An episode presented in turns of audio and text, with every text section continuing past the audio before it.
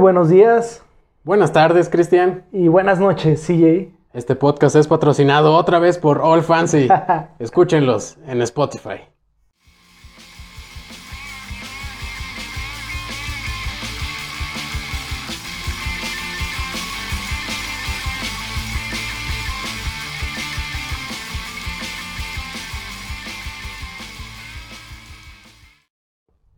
Bienvenidos a, ya lo sabías, pero te platico. Nuevamente estamos aquí grabando el tercer episodio, Cristian.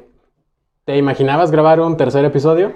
Honestamente no, pensé que íbamos a morir en el primer episodio. Y sin embargo, aquí estamos. Vamos a empezar rápidamente con unos saludos fugaces. Cristian, por favor. Bueno, el primer saludo va a una personalidad de la Facultad de Derecho, el señor Emiliano Castro. ¡Guapo! Este buen hombre nos dijo que nos escuchó a través de YouTube. Ahí esténse al pendiente en el canal, ya lo sabías, pero te, te lo platico. Pero te platico. Nunca podemos decir bien el título, pero por ahí va, por ahí va más o menos. Escúchenos en Spotify, Anchor, YouTube. Saludos chinos. Y también vamos a mandar un saludo a nuestro único oyente en España. No sabemos si eres hombre o mujer, pero ojalá tengas muy bonito día. Gracias por escucharnos en España. Y en general al público querido, muchas gracias por seguir escuchando este podcast de mala calidad hecho con amor. Como Y bueno. como ya lo habrán podido ver en el título, hoy vamos a hablar de Batman. No vamos a poder hablar de todo Batman porque es un chingo de información. Sí, es todo un universo. O sea, Batman podría tener su propia convención a nivel mundial. ¿Eh? Entonces, creo que no existe una Batcon, no, ¿verdad? No, bueno, no pero más o menos podría existir una. y pues, como les digo, vamos a hablar un poquito de las películas, un poquito de los cómics. Y para esto, el día de hoy tenemos un invitado muy especial que es experto en Batman. No ha hecho otra cosa de su vida más que leer cómics y lo apreciamos mucho. Él se presenta como Marco Martínez, Marquito, Marcos. eh, es soltero, por si alguien aquí es mujer y le interesa una sabia personalidad de los cómics. O Dale, dale una recomendación, ¿no, Cristian, por favor? Sí, miren, eh, con el buen joven Marco van a eh, conocer de cómics, de cualquier tipo de cómics. Eh, en lo personal yo solo conozco de DC, pero el joven Marco sabe bien de hablar de DC, de Marvel y sabe hablar anime. Y pues bueno, sin más que decir, vamos allá a que Cristian y Marcos echen una conversación hablando de los orígenes de los cómics del buen Batman. Como anteriormente nos comentaba CJ, hoy tenemos en el estudio a un invitado especial, Marco Martínez. No sé si especial lo tome como cumplido o como ofensa, pero pues eh, buenas tardes, buenas noches, buenos días, como los dijeron mis amigos. Eh, yo soy un invitado en este programa. Eh, terminando de echarle tierra a la tumba, ya como me presentaron en experto de cosas inservibles, pues vamos a hablar con que también soy un experto en batallas de freestyle, experto en las luchas y experto en cualquier tipo de tonterías o cosas en las que puedas perder el tiempo. Ya sabes, si tienes una duda, pues solo contáctame. Pero bueno, eh, pues sí, hoy vamos a hablar de Batman. Eh, espero que, mm, teniendo en cuenta mi participación el día de hoy, pues ya pueda participar como colaborador, ¿no? O sea, no conozco mucho de sus cosas. Esto solo es broma, obviamente. Pero bueno, eh, yo, como bien lo dijo Cristian, yo tengo 10 años leyendo cómic. Me, mi primer historieta, me acuerdo la compré en el 2010, cuando yo tenía... mm, ¿Qué serán? Ahorita tengo 21, tenía 11 años en ese entonces, cuando compré mi primera historieta. Y a lo mejor ahorita mis amigos en este momento se burlarán, pero la primera historieta que compré fue del Escuadrón de Superhéroes.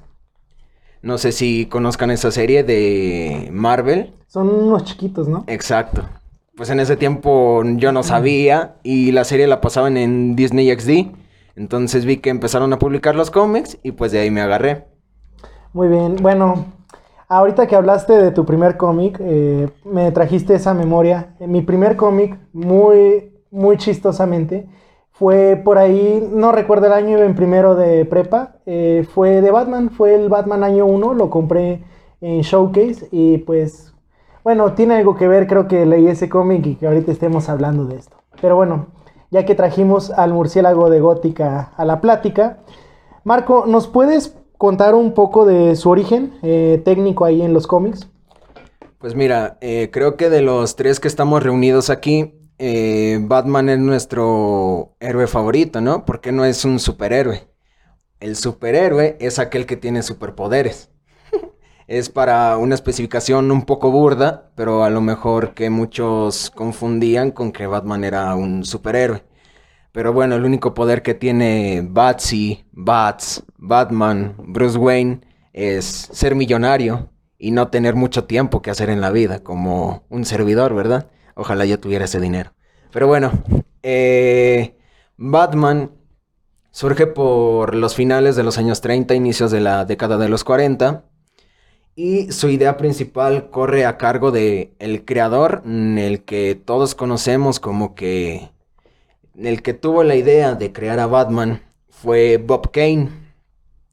Este señor, ahora si abres un cómic de DC específicamente, si lees un cómic de Batman o de la Liga de la Justicia, va a salir abajo de todos los créditos del, del guionista, del dibujante, entintador y todo lo demás que conlleva el proceso de un cómic. Dice agradecimientos especiales a Bob Kane por el creador de Batman y agradecimientos especiales a Jerry Siegel y Joey Schuster por la creación de Superman. Un acuerdo que tuvieron estos tres creadores con la editorial para que las regalías y su idea estuviera persistiendo por el tiempo y pues obviamente las ganancias se vieran reflejadas para ellos y en este caso en la actualidad para sus predecesores. Ahora, Bob Kane, como ya lo dije, es el el que tuvo la idea de crear a Batman, el que una vez soñando, una vez en un restaurante, no sé, se le ocurrió la gran idea de hacer un güey vestido de murciélago. O sea, puede que en ese entonces la idea haya sido innovadora, eh, haya sido un boom.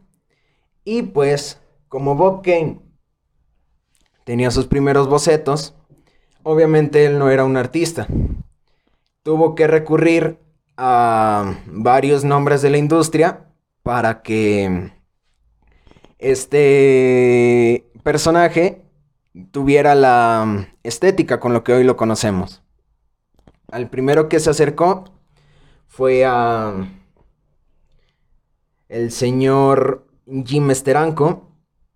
Este señor, mm, no creo que muchos lo conozcan. ¿Por qué te ríes, güey? No creo que muchos lo conozcan, pero bueno, es el creador de Nick Fury. No el Nick Fury morenito que conocemos, porque ese Nick Fury es de otro universo, pero eso es meternos en otro tema que no incumbe en esta plática. Otro día te hablamos para eso, Marco. Ojalá. pero bueno, eh, el señor Kane se acercó a Esteranco con esta idea y con un primer boceto ya realizado. El primer boceto del Caballero Oscuro de Ciudad Gótica que tenía Kane era un hombre con, no con una capucha, sino con un antifaz que reflejaba en las entradas de los ojos las orejas de murciélago. Un poco estúpido el diseño, eh, un poco infantil, pero es lo que el señor Kane tenía en un principio tenía un personaje muy similar a Superman, con el concepto de tener los calzoncillos de fuera, unas mallas color rojo, el calzoncillo también de color rojo, no tenía guantes, no tenía capa, y lo único que tenía que lo diferenciaba como un murciélago eran las mismas orejas de murciélago que tenía en el antifaz y que en la espalda tenía alas de murciélago. No tenía una capa. Entonces, Esteranco hizo lo mejor que pudo con este boceto y lo mejoró en su en su concepción, en su idea, dejando los elementos originales que Kane tenía, dejando las alas, dejando el antifaz y todo eso. Hasta que encontró al señor Bill Finger, que él podemos decir que si Kane fue el de la idea, Bill Finger fue el que realizó el visual del personaje, dejándolo en la estética. Él fue el que mm, le realizó las editaciones y el fundamento con el que el personaje debutaría en su primera aparición. Finger le agregó la capucha con las orejas de murciélago, le agregó la capa, le agregó los guantes morados, que no sé si recuerden que en su primera aparición Batman tenía unos guantes morados. Sí, de hecho en año cero me parece que retoman ese concepto. Entonces, pues bueno, la idea de Batman, ya después de hablar de lo estético y de la idea de los dos autores, la idea de Batman surge después del boom que tiene Superman en su primera aparición. Eh, los editores de National Publications, en ese entonces el, el nombre que tenía DC, encargaron a varios autores eh, la realización de nuevos personajes. En ese entonces nace Batman. La primera aparición de Batman es en Detective, Detective Comics número 27, publicado el 30 de mayo de 1939. Detective Comics en ese entonces no era un título esencialmente de Batman, sino que era una recopilación de varios de varias historias que tenían que ver directamente con el, lo detectivesco. Vamos, a eso va el nombre de Detective Comics. Entonces, Batman debuta en ese número con un capítulo llamado El caso del sindicato químico. Ese es el origen más ferviente, más eh, plausible que tenemos del Caballero de Ciudad Gótica. Bueno, eh, muchas gracias por compartirnos esto, Marco. Ah, esperemos, bueno, yo no conocía muchas cositas que acabas de mencionar como el diseño del traje y bueno, el contraste que tenía con Superman. Pero bueno, ahora vamos a hablar un poquito, eh, y yo, de cómo han representado al, al murciélago en otros medios como cine y televisión. Bueno, Marco, muchísimas gracias por esa introducción al personaje de Batman. Es muy, muy bonito recordar aquellos tiempos en los cuales todavía no nacíamos y la gente apenas estaba descubriendo el mundo de los cómics cuando la gente era criticada por leer cómics, sin embargo hoy en día pues parece que está de moda, ¿no, Cristian? Cuando, como la moda de Naruto.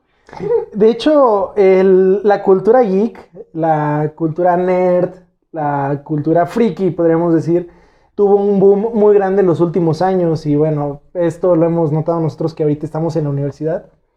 Eh, antes era mal visto, todo esto. Era criticado como que, ay, ahí viene el güey que le gustan los cómics, eh, váyate, váyate, váyate. Yo creo que parte de este tabú ayudó a quitarlo la serie Big Bang Theory, ¿no? ¿No eh, crees? Y también, pues, cómo se pusieron de moda las películas. de Marvel. Ah, sí, no. Marvel lo hizo muy chido. Pero bueno, no vamos a hablar de Marvel aquí. Vamos a hablar de Marvel en otro día. perdemos el patrocinio de Warner aparte, sí. Sí, no, gracias Warner por patrocinarnos. Saludos. Sobre todo. Vamos a entrarle de lleno a las películas. No, como mencionaba al principio, no vamos a hablar de todas las películas. Yo, por ejemplo, les voy a hablar nada más de las dos primeras de la tetralogía Tim Burton Joel Schumacher o Joel Schumacher, no estoy muy seguro cómo se pronuncia. En fin, Batman de 1989, dirigida por Tim Burton. Es una muy muy buena película de aquel entonces, con todo el toque a lo Burton así como hablábamos anteriormente de el toque a lo Tarantino, Burton tiene un, una forma muy especial, ¿no? Es muy oscura, muy darketo.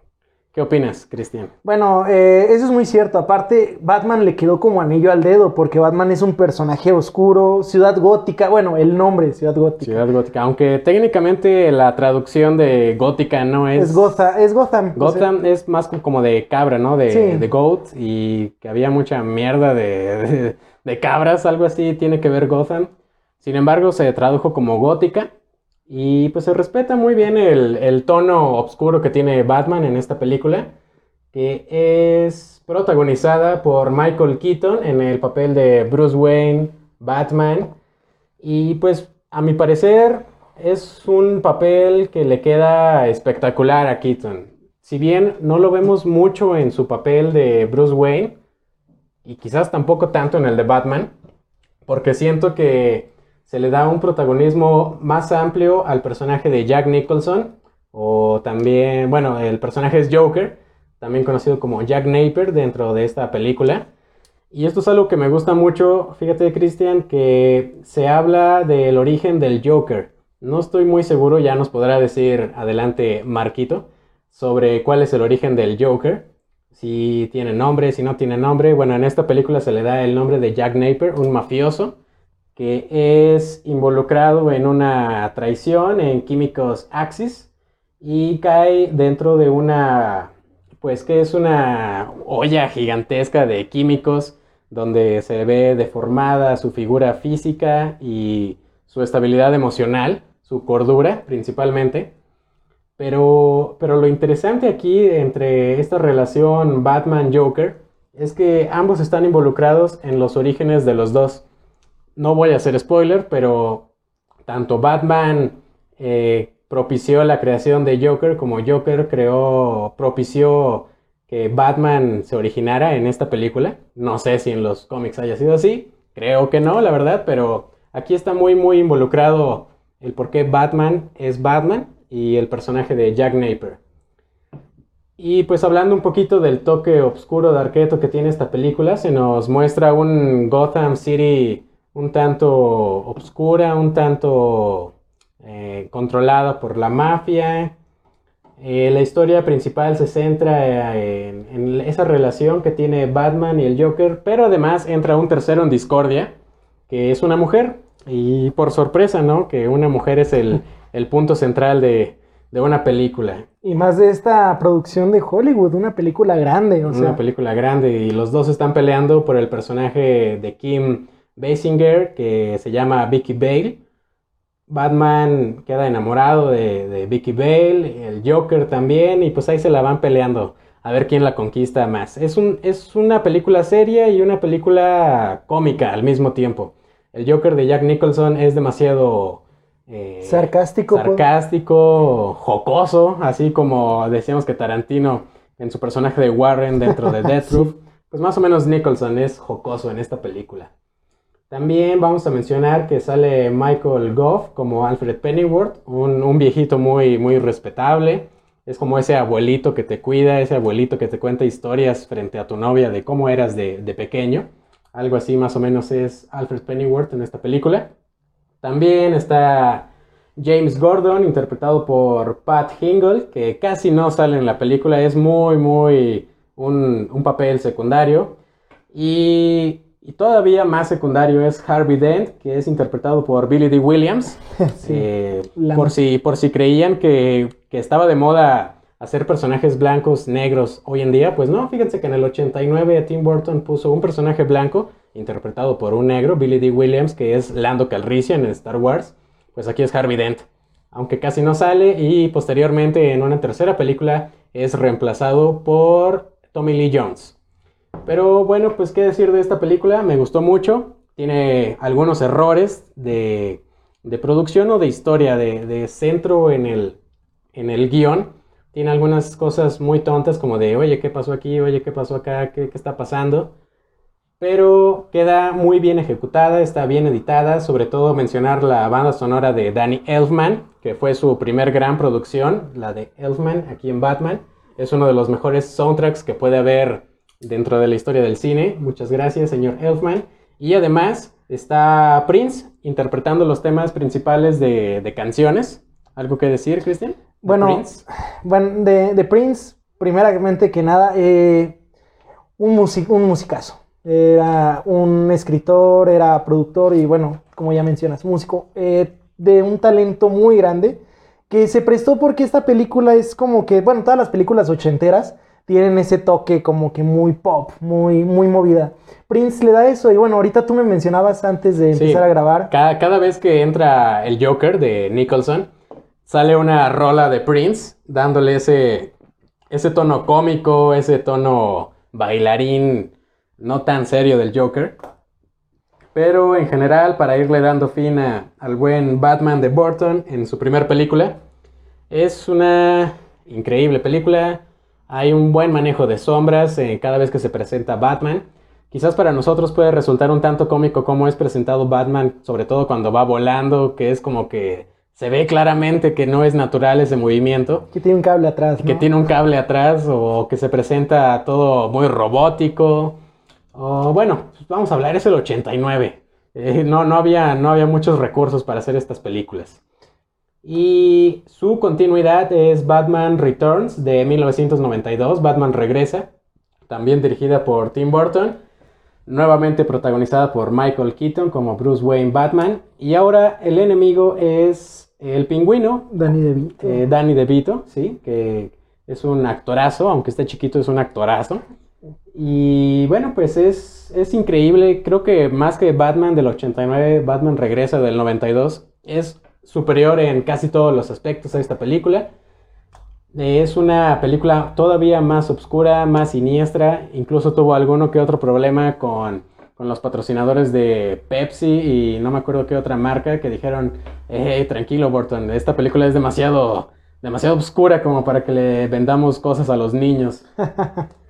y también se incorpora eh, como Catwoman o Selina Kyle, Michelle Pfeiffer, una muy bella dama que interpreta a Catwoman, que es un muy bello personaje.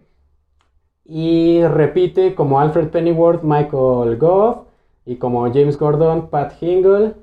Y además hay un personaje que dentro de los villanos está el personaje de Max Shrek, no Shrek, Shrek, interpretado por Christopher Walken. Ah, Y pues sí, son unos actorazos, sí, ¿no? no, es un casting muy grande. Y bueno, aquí vemos cómo Burton es de estos directores que sus películas gozan de un presupuesto muy elevado.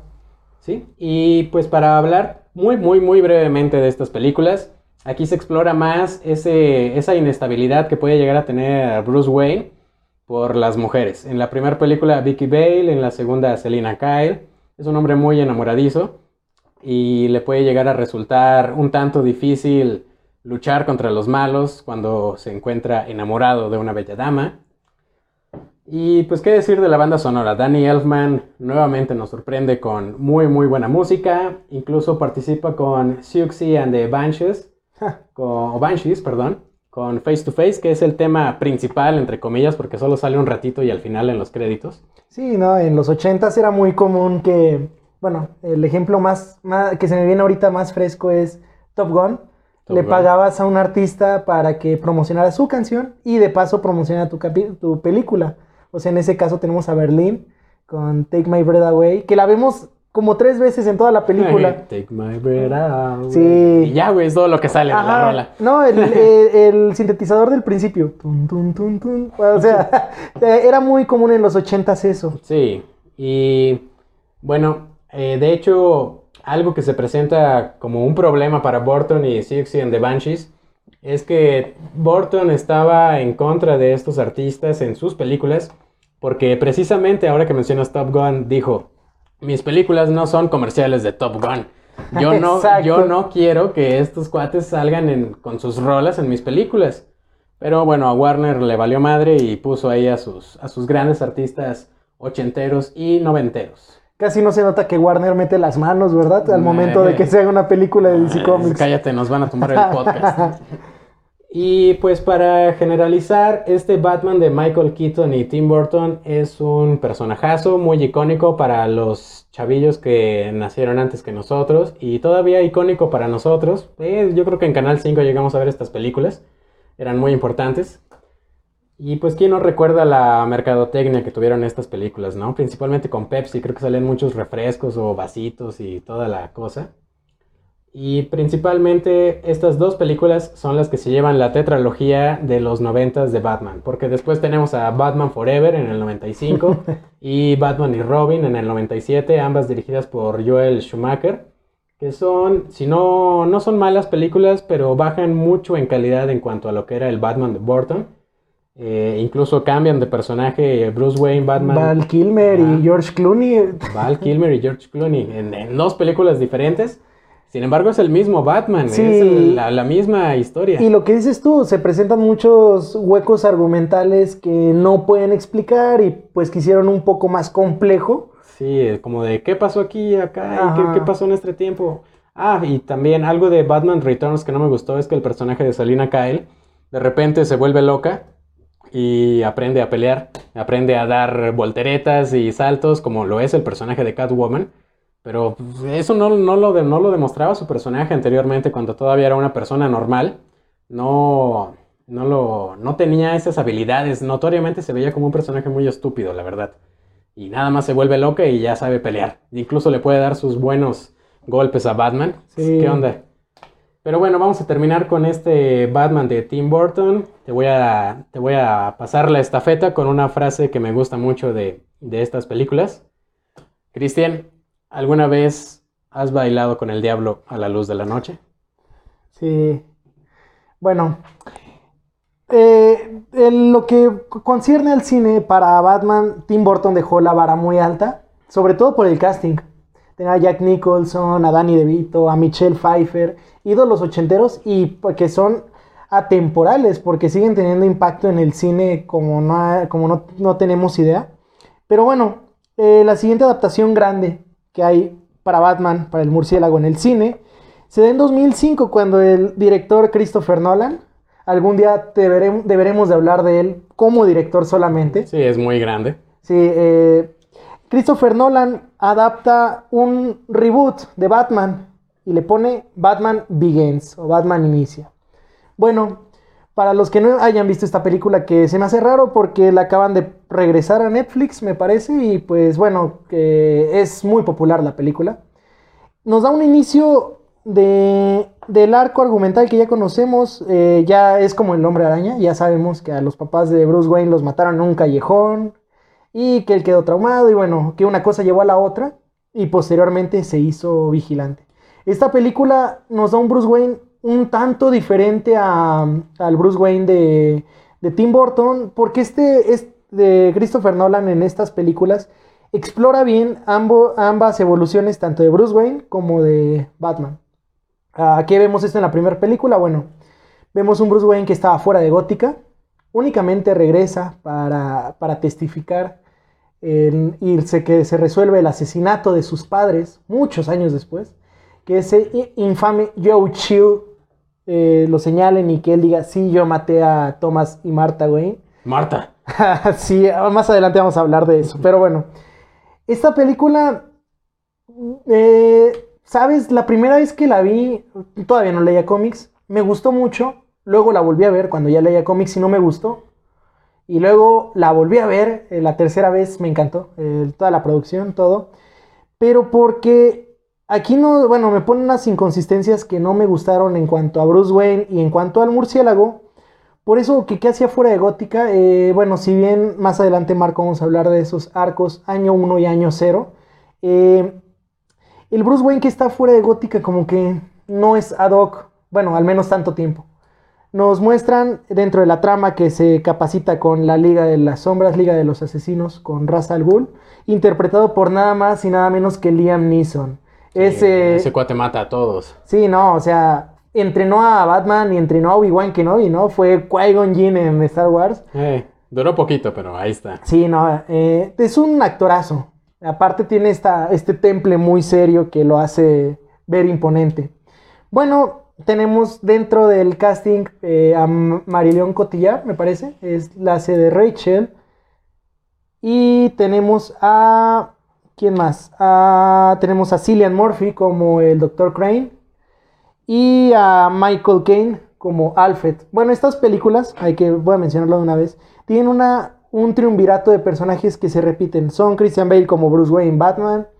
Eh, Gary Oldman como el comisionado Gordon en esta película, en esta trilogía gana una relevancia más grande.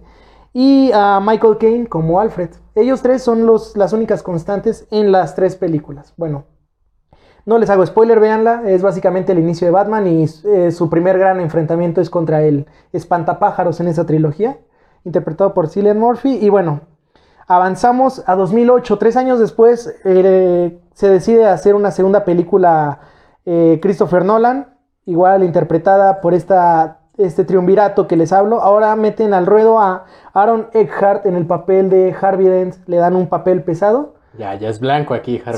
Sí, Harvey Dent aquí se decide a acabar con el crimen en Gótica y eventualmente, bueno, para quien no sepa de qué estoy hablando, Harvey Dent es mejor conocido por ser do- dos caras. Y no es el único villano aquí. En esta segunda película tenemos un, incluso un Oscar póstumo en un papel de villano. Si hablamos de El Guasón y sus interpretaciones en el cine, tenemos a Jack Nicholson y aquí tenemos a este señor, se me acaba de ir el nombre. ¿Cómo que se te olvidó el nombre, Cristian? El del Joker. Sí, ¿Sabes qué? A mí también se me olvidó, pero pues la gente sabe quién es, ¿no? Es el señor Sarcasmo. Síguele, síguele. Bueno, ahorita más adelante recordamos. Solo recuerdo de él eh, 10 cosas que odio de ti. Ha- Hat Ledger, gracias Marco. Gracias. Ledger, Kid Ledger, como se pronuncie. Estábamos poniendo a prueba al público, a ver si se acordaban. Eh, muy bien, aquí tenemos al Guasón y a dos caras como villanos. Y bueno, esta película tiene una frase muy, muy fuerte en la que, bueno, en el diálogo final, de no recuerdo cómo va todo el diálogo final, pero Es hermoso, es un poema, Batman. Sí, sí, véanlo. O sea, si algo puede de ser como que una referencia a nivel Capitán América en DC Comics, va a ser este diálogo que tiene con el Guasón. Y esa frase de que Batman no es el héroe que Gotham merece, Pero es el héroe. que Gotham necesita. Ah, hermoso. Ya, ya. Cierra el podcast, cerramos el podcast. ya nos vamos. No. Bueno, eh, Nolan no puede dejar esta película. apare- pudo haber sido un buen final. Era, era muy buen final, pero, pero dijo, no, vamos a darle a la machaca. Vamos a adaptar otro gran arco argumental. Y aquí adaptaron nada más y nada menos que de Nightfall. Más adelante vamos a hablar de él. Pero aquí de qué hablo con Nightfall. Se repite la, el triunvirato de, de actores que ya mencionamos. Y ahora entran al ruedo de nuevo Cillian Murphy y Tom Hardy. Tom Hardy, el legendario actor que sus mejores actuaciones son con la mitad de la cara tapada. Eh, aquí tenemos a él como el infame Bane. Acabó, acaba- Estamos, estamos recordando un muy bonito chiste ahorita de, de los cómics, ¿no? De una mala edición que ha tenido Televisa. Perdón por el paréntesis, Cristian, perdón. Perdón por el paréntesis. Pero mensaje para Televisa si algún día nos escuche. No mamen. Neta, no mamen. Traduzcan bien, póngale, póngale atención a la edición de sus cómics, por favor. Ay, no. Pero, pero prosigue, por favor. Muchos niños traumados después de esto. Prosigue, prosigue. Bueno, eh, continuábamos con que está Tom Hardy y Cillian Murphy. Y ahora se une la bella Anna Hathaway como una Catwoman, una Selina Kyle muy, muy interesante. Es una Selina Kyle diferente porque aquí nos muestran su lado que era ladrona. Y ladrona de calibre alto porque se dedicaba al robo de diamantes, de joyas. Bueno, De corazones. de corazones, como dice Marco. Aquí ella sí le logra robar el corazón a Bruce Wayne, pero bueno, sin hacer más spoilers, esta película es el fin de la trilogía de Nolan y vemos, si comparamos el Batman y el Bruce Wayne de la primera película de Nolan a este Batman, evolucionó de manera industrial, Increíble, sí, no, muy... Sí, fue.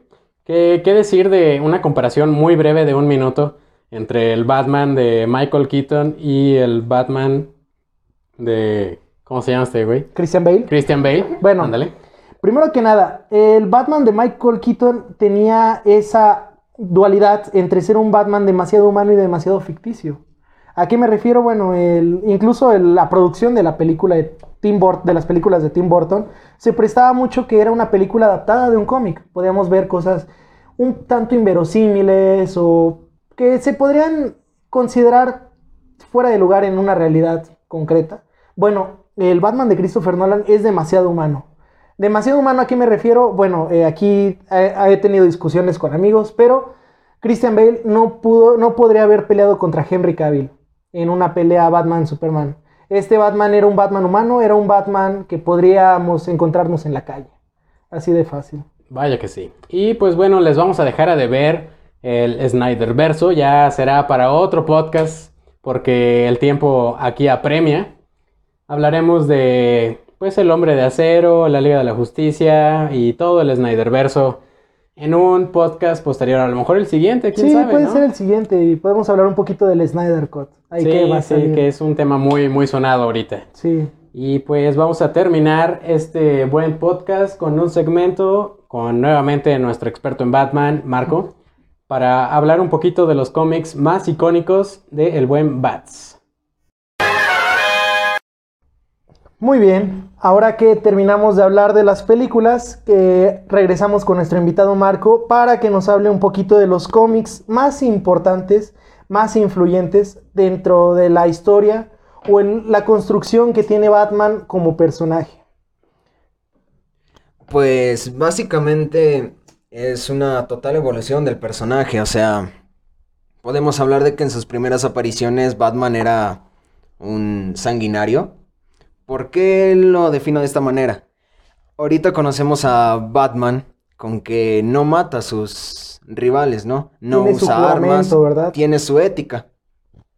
En la primera aparición y posteriores apariciones del personaje, se ve que el caballero de Ciudad Gótica utilizaba armas.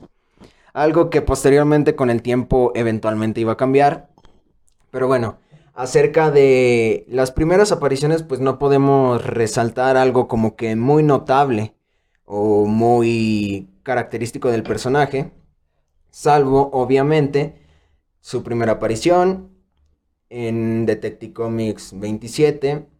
El Batman número 1, que ya es cuando se desprende de Detective Comics y tiene su título y su cabecera como serie mensual, semanal, etcétera, donde se nos introducen posteriormente personajes como el Joker, Poison Ivy, Catwoman y toda esta galería de personajes que tiene Batman, una de las más extensas en el universo del cómic, eh, que puede batallar tal vez con la de Spider-Man en lo extenso de su eh, bagaje de villanos que tiene. Pero bueno, salvo esas excepciones de primeras apariciones, los primeros cómics de Batman ca- no carecen, sino que tienen este sentido de la narrativa que tenían las historietas en ese tiempo. Eh, cargados de globos, de descripciones... Salud. Gracias, gracias. De descripciones... No sé, a lo mejor un tanto eh, excesivas, por así decirlo, que te describían básicamente todo en una viñeta. Pero bueno, eh, después de eso pasamos a una evolución de personaje. En los años posteriores, ya sea en la decadencia que tuvo esta misma industria, no sé, a mí lo que más me suena en este momento sería, para empezar, con año 1. Año 1. Batman Year One, escrito por Frank Miller, un innovador en, en las historietas, al igual que toda la corriente de escritores que salieron después o con él, ya sea Alan Moore y todos estos. Grant Morrison. Pero bueno, año 1, escrito por el señor Frank Miller, dibujado por David Mazzucchelli. Eh, nos narra básicamente, como dice el título, el primer año de Bruce Wayne como el hombre murciélago. Es un... Bue- Bueno, en año 1, Marco, ¿qué nos puedes mencionar en cuanto, así rápido, personajes que salen y un poquito, muy, muy poquito del plot? Ya dijiste es el primer año de Batman. Básicamente año 1 gira en torno a dos personajes. James Gordon, como la narrativa de la policía, de todo el cuerpo policial que tiene, pero ya no es detective Gordon en ese entonces, es solo un cadete más del cuerpo de policía que te va contando la historia, porque tiene poco de haber llegado a Gótica. Entonces te va contando su historia, pero a la vez tenemos a un Bruce Wayne que acaba de regresar de su viaje por el mundo y es un novato. Básicamente está pensando en cómo hacer, ve que Gotham está decayéndose hasta los escombros, que es una basura de ciudad. Y una noche, pues entra un icónico Murciélago. Que cambiaría el entorno, de- no sé si el entorno, más bien la personalidad. Le daría ese toque de, bueno, ¿cómo puedo infundir temor a mis rivales? Pues una figura de un murciélago tal vez pueda eh, cubrir esta función que quiero hacer y pues de ahí se basa toda la narrativa. Sí, bueno, aquí la primera referencia que tenemos a este cómic en el cine es con Nolan. En Batman Begins, si bien no es una, una adaptación fiel, toman elementos como lo que mencionas de James Gordon. Eh, te digo que Gary Oldman en esta trilogía tiene una evolución muy grande. Aquí también lo vemos como un policía más que llega. O sea, incluso cuando en Gotham retrataron eso, el icónico de cadete o, o sí, Cabo Gordon, atendiendo a esa llamada de, de la policía porque habían asesinado a Thomas y Martha Wayne en ese Crime Alley en Ciudad Gótica.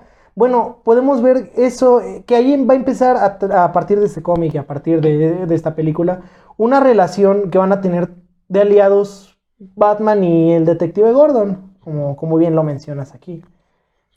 Eh, pues pasando de esto, básicamente otro personaje insignia que se nos presenta en año 1 es Catwoman, pero como una, no sé si mal recuerdo, es una prostituta, ¿no? Entonces ahí también se desarrolla su personaje y todo lo que va a acontecer después. Un cómic que sí se me pasó por alto y que ahorita acabo de recordar es obviamente, todos sabemos, el Palancazos, la muerte que sufrió Jason Todd en el arco de Una muerte en la familia.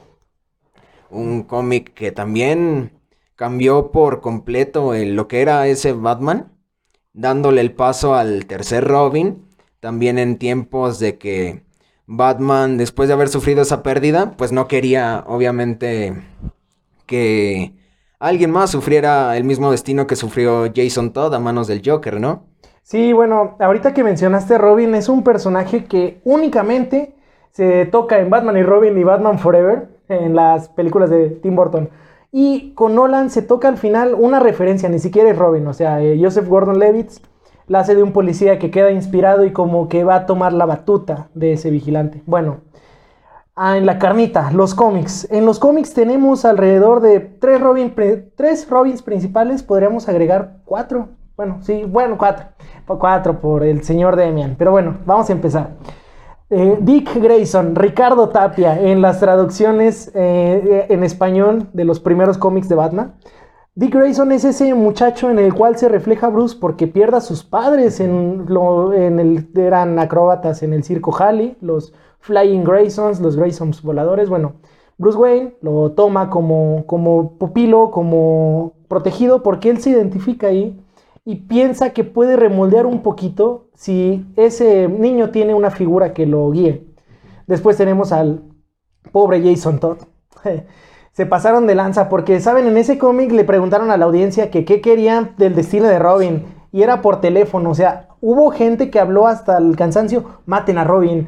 Hubo dos líneas telefónicas. Era un número de si querías que se salvara Jason Todd y otro número de que si querías que muriera. De hecho, hay una leyenda acerca de este, de esta, de este cómic que dice que hubo varios que pusieron literalmente, no sé si llamarlo un bot o pusieron una contestadora automática para que estuviera llamando, pues, excesivamente. Y que mataran a Robin. Y que mataran a Jason Todd. Bueno, aunque fíjate que esto fue un, yo pienso, un cambio para bien. En, en- porque, como dices tú, a partir de aquí salen otros arcos, ahorita nos hablas de ellos. Porque aquí vemos un Bruce Wayne devastado y bueno, da el paso a Tim Drake. En lo personal, Tim Drake es mi Robin favorito. Dick Grayson es de mis superhéroes favoritos como Nightwing, pero mi Robin favorito es Tim Drake porque él es el, lo más cercano a detective que tiene Bruce Wayne de, de un pupilo.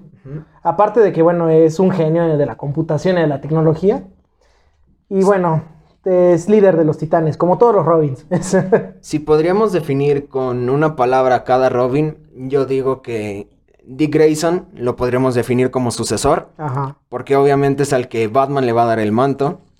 A Jason Todd sanguinario, Tim Drake estratega, Y el cuarto Robin no les hablamos. Yo no lo quería incluir porque, bueno, pensé que esto iba a ser muy vintage. El cuarto Robin, para quien no lo conozca, es Damian Wayne, el hijo de Bruce Wayne y de Talia Al Ghul, la hija de Ra's al Ghul. Ya hablábamos, este, que fue como mentor de Batman, ¿no? alguien que lo inició en, en las en los estrategias y técnicas que tiene para el combate. Bueno, eh, Damian Wayne es el, pues el hijo, es el chavito que tiene ahí regado Bruce Wayne. literalmente si podríamos definir a Damian, en el fandom se le conoce como la bolita de odio, Así. es un hijo de puta, perdón por la expresión. No, no, es, es bien. Pero, pues básicamente Damian no tiene escrúpulos. Por el mismo entrenamiento que tuvo con su madre, pues Damian sí busca una venganza con la ley del talión, ojo por ojo, diente por diente. Entonces, Así es como podríamos definir.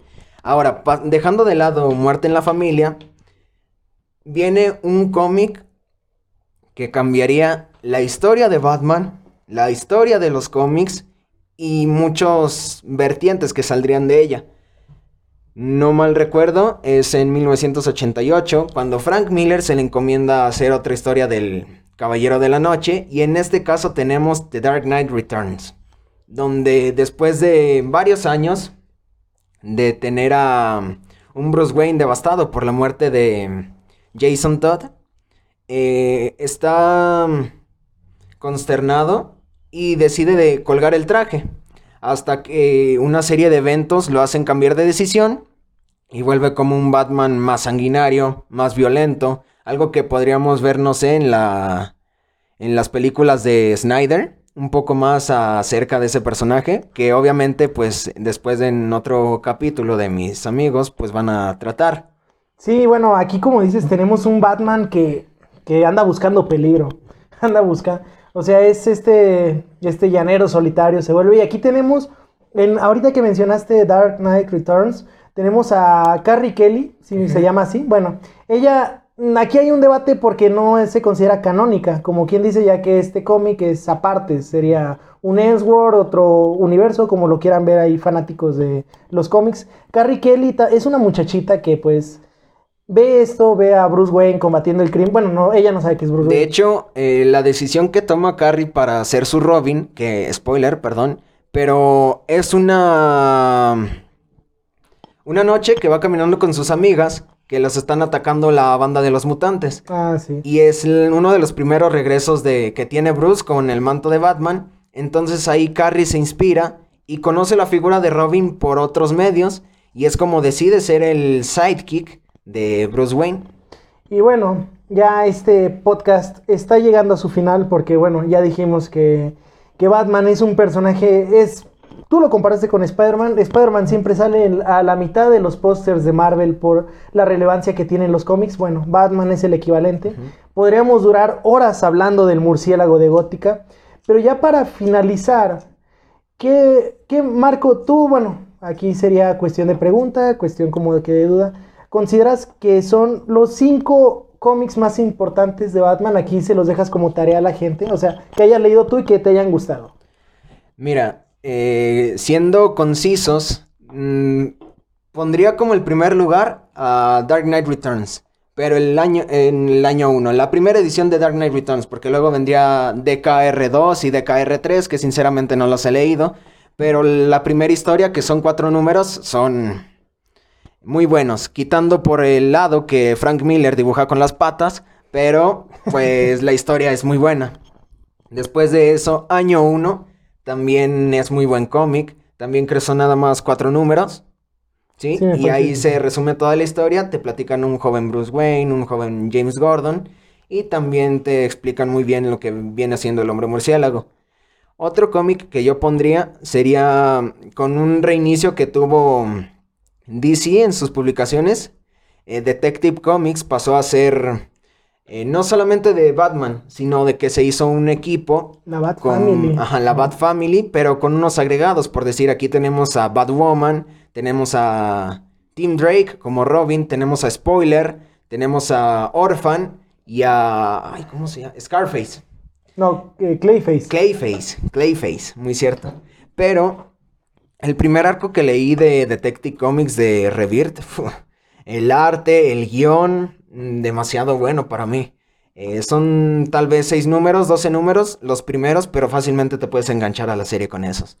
El reinicio de los New 52, el, el primer arco de la Corte de los Búhos, también es una muy... Uy. Buena serie, 12 números, a lo mejor se divide en 6. Los primeros 6 es para introducirte a los personajes y luego ya del 6 al 12 venía siendo lo que es el desarrollo de la Corte de los Búhos, que también es una serie bastante bien escrita por Scott Snyder y dibujada por Greg Capullo. Greg Capullo. También un equipo que después tomaría Batman en eventuales historias.